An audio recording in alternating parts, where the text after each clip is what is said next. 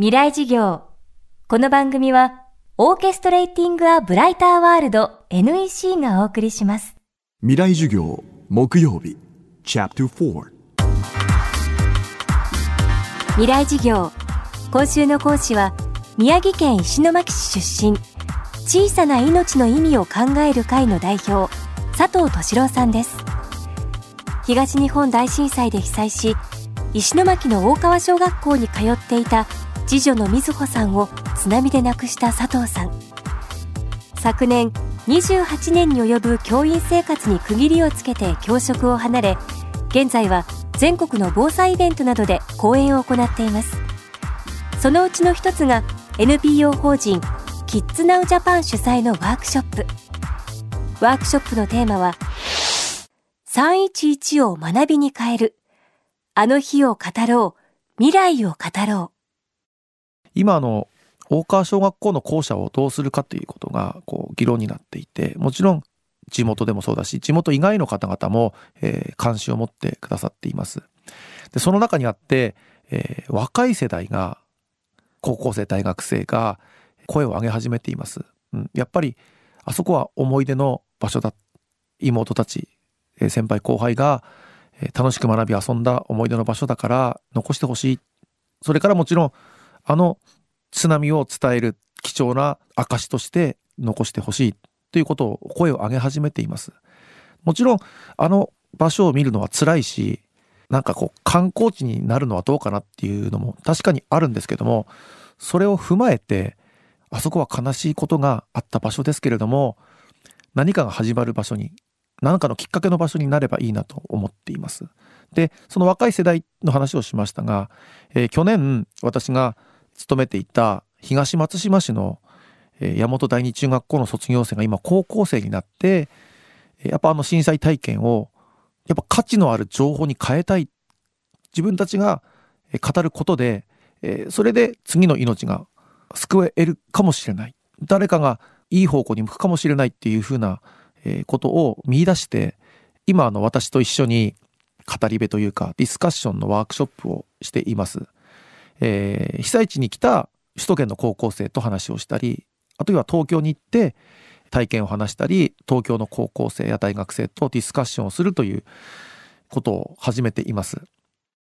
阪神淡路大震災の時、災害をもっと自分ごととして捉えていたら、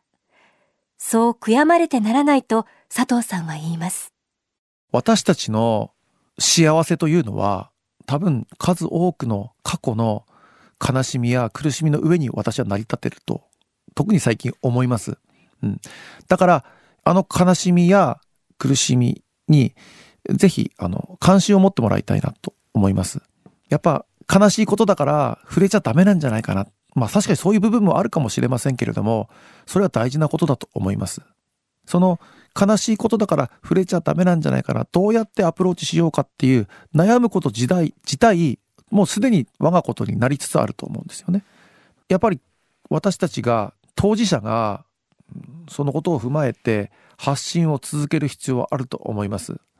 簡単には分かってくれるとは思わないです。だって私たちは自分がそうじゃなかった時は他人事にしか思ってなかったわけででもまそれはあれだけのことがあったことをやっぱり学びにしてほしいと思っているので一人でも多くの方に耳を傾けてもらえるように発信をしていきたいと思っています。で今私はあの大川小学校のことに関心を持ってくださる方々と小さな命の意味を考える会というのを作っていろいろ活動してるんですけどもよく高校生に聞かれるんですよ。命って小さいんですか？と。いや命は小さく弱いんですよ。もうあの震災でつくづく思いました。もう簡単にもう紙切れをくしゃくしゃってするような感じで、もう地球がちょっと身震いしただけでもう簡単になくなるんだなと思いました。しかもリセットが効かないですよね。でもその小さな弱い命の持つ意味とか大切さっていうのはすごく重いなと思いました。うん、こんなに悲しみや苦しみあるいは影響を与えるものだしね一個しかないしで、まあ私も教員をしていて、きっと、こう、命が大事だとか、かけがえのない命っていうのはもう何千回も言ってたかもしれないですけども、どれだけの思いで言ってたか、ですよね。もう震災後は、もう教室にいる生徒は命が大事なんてもんじゃないですよ。命なんですよ。で、その必ず産んで育ててくれた存在があって、きっと行ってらっしゃいと言って、あとはただいまを待っている。だなっていうふうなもいっぱい考えることがあって。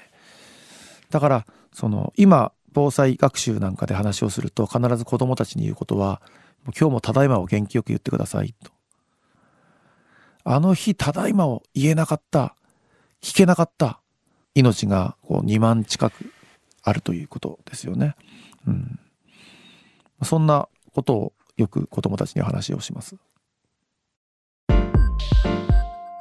今週の講師は小さな命の意味を考える会の代表佐藤敏郎さんでした。高校生の語り部によるワークショップあの日を語ろう未来を語ろうは3月20日日曜日にも開催が予定されています。詳しくは NPO 法人キッズナウジャパンのオフィシャルサイトでご確認ください。未来事業来週は防災研究者片田俊孝さんによる授業。東日本大震災から学ぶ防災教育についてお送りします